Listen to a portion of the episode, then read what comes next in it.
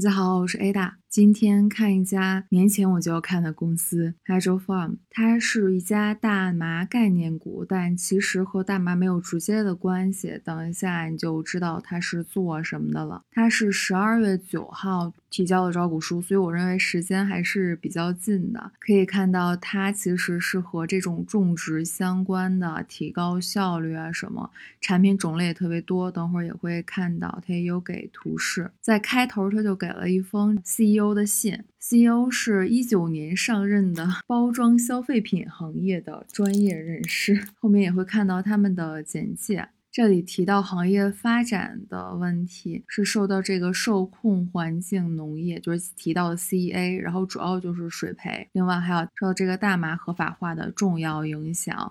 我们也会看到一点数据。好，到它的摘要，那主要的市场就是美国和加拿大。它的销售主要在收购环境里面，使最终的用户可以控制关键的农业变量，然后来提高效率。他们超过百分之八十的净销售额都是流向专业水培零售商，就是 to C 的是很少的，都是批发的嘛。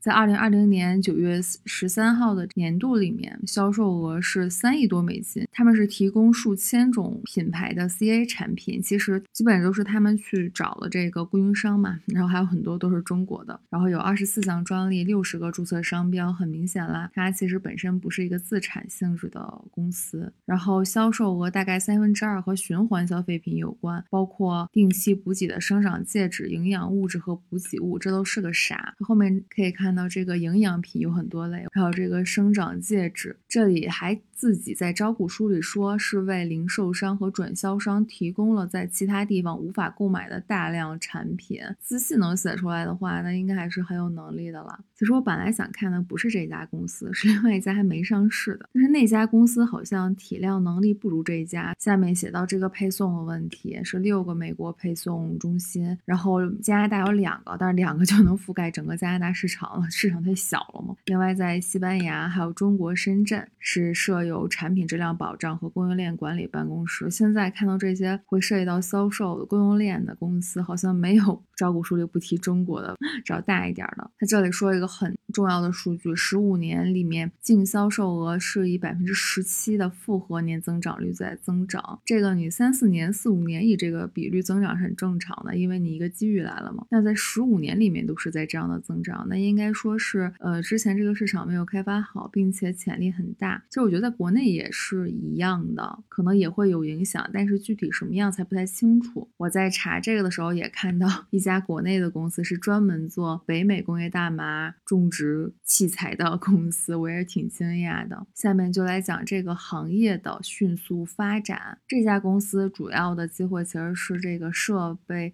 和耗材的批发分销，然后下面给的数据是从大到小都有提到，比如说是美国一七年农业、食品和相关产业部门在美国生产的商品价值有一万亿美金，而美国家庭在园艺种植业的零售商店上花费大概四百八十亿美金，哇塞！而再往下来细分，因为前面还是一个比较大门大农业，而一九年全球 CEA 行业总额为六百五十亿美金，这个增长率是很可观的，是百分之十六，因为我。心里啊，就和农业相关的这个增长率都不会特别的高，我还是无知啊。然后一九年全球 C E A 设备和耗材及它上面说的他们主要机会的这个领域啊，批发行业总额为八十亿美金。然后增长速度是十二点八，增速虽然一般吧，但是市场好像还不小，而且现在可能要看这个大麻行业发展是个什么样的情况。下面他就也说到了这个强大的行业发展，大麻行业是占了很重要的因素的。它和大麻行业其实是个间接亲，因为它是不卖大麻的。是涉及到这个大麻种植的工具啊什么的。这里也说州级合法化，还有加拿大联邦级合法化，是推动了这个行业的发展。在拜登 要当选之前就开始炒这个事儿了。这里也介绍了这个美国大麻合法化的州级进展，是区分了以完全合法化用于医疗和成人用途大麻的州，还有仅支持医疗目的的州。下面这个图是可以来看的，浅绿色的就是医疗大麻支持的，深绿色的就是成人使用支持，医疗也支持。像现在虽然说只有十五周，但是感觉已经很大面积了，因为这个发展速度是越来越快的。这里说到现在是覆盖了三分之一人口，也写到二二零二四年，美国大麻市场预计将达到三百一十一亿美金。复合增长率是百分之二十一，这个招股书里看到第一个超过百分之二十的增长率。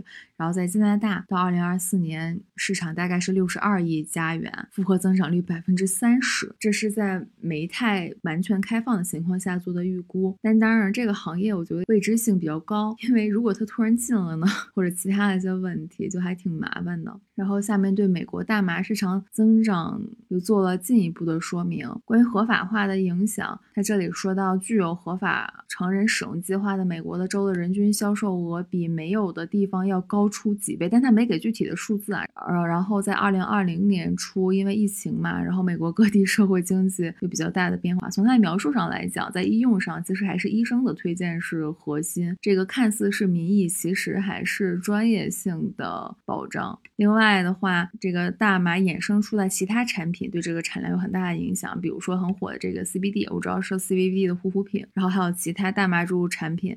有使用的食用油局部治疗，这个就话题比较宽泛了，我们可以去查一些其他的资料。然后这个行业发展除了大麻行业的影响以外，还有 CA 本身发展的加速，因为它需要的水和农药的使用量会更低，那这个就肯定是更受肯定了，尤其在清洁环保方面，这也是拜登可能会。考虑的吧，这个在好多年前就是大佬的老师就是去以色列看嘛，讲这个以色列滴灌非常牛逼，这个创新性非常强。那我不清楚水培是不是和他有异曲同工的节能能力，这个就想到中央发的这个二零二一年的一号文件，关于农业发展的这个问题。但这个农业发展的问题看似是要保这个脱贫的水平，但是另一方面，我觉得就是要进行行业改革，因为首先这个农业它是没有办法大涨价的，它影影响。的是全国人的基本生活，所以他如果想把农业脱贫巩固住的话，还是要有明显的行业改革。但是这个是怎么改革呢？是技术性的、制度性的，还是和商业做一些创新性的联动？不得而知，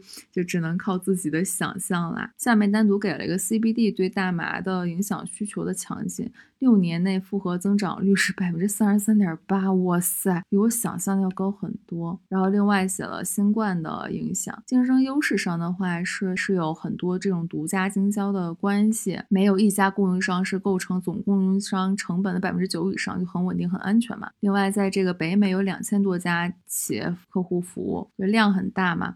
而且最重要，我觉得是大多数客户保持了七年以上的合作关系。还有就是并购这个话题，呃，因为。因为它应该是能做的创新有限吧，本身依赖就是这个行业的需求的增长，它的这个业绩跑起来了。那并购就是它去拓展业务、拓展客户的好办法了。之前已经进行过两三次了。然后近期的话，疫情其实对它没有负面的影响的，因为很多人是因为要居家隔离嘛，然后就可能在家花的精力就多一些。它的销售额比一九年同期增长了百分之五十，我完全没想到。另外，他们是继续打。打算从中国采购许多产品，它有非常多的供应商都是来自中国的。关于它的这次发售，其实是收益是超过一亿美金的，它现金很充裕，所以很安全。关于它的客户群和营销，这里写到什么花园中心、五金店、电子商务网站，像亚马逊他们都合作有十年了。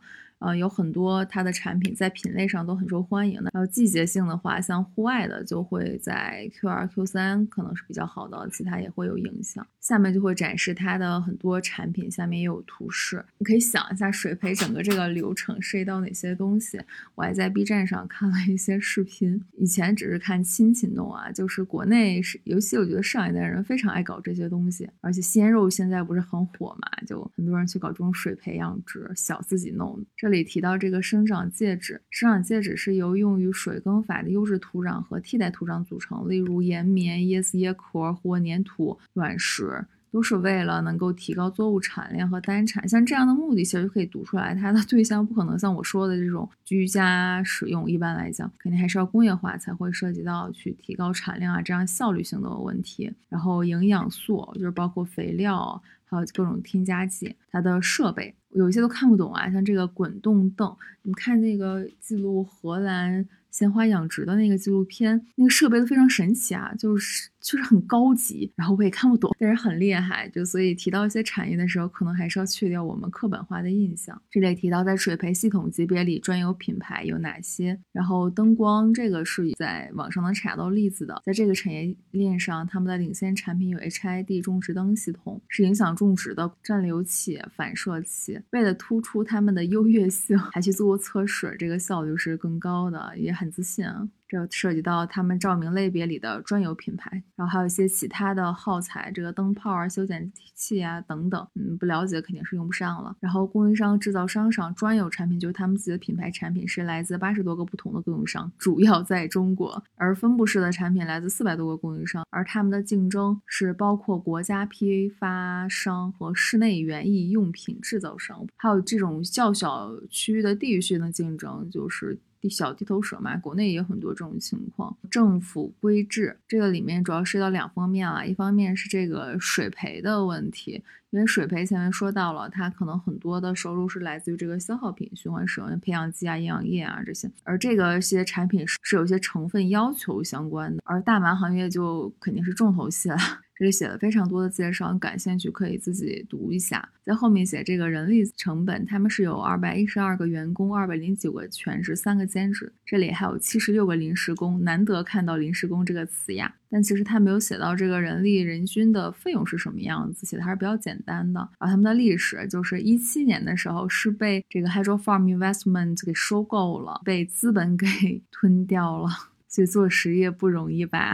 他们的管理团队年龄都比较大了，除了有个三十岁的。然后除了优秀的 CEO 以外，另外像这个总裁也是在可口可乐工作了十八年，还自己创建过这个品牌饮料公司。所以对于消费供应链这些方面，应该是有非常丰富的经验。好，最后看一下他的这个财务报表。他虽然时时间很长了嘛，但其实他只给了最近两年的数据。这个毛利率在下面也可以看到，从一九。年九个月十一点九到二零二零年的这个十八点七，增速非常高。这个为什么呢？是不是因为销售给个人这个价格就 上来了，然后这个股东净收益就也都变成正的了？其实他现在手上有很多钱，所以是肯定是很稳定的。你看他的现金流，他也花不了这么多，是吧？好啦，这家公司我们就看到这里。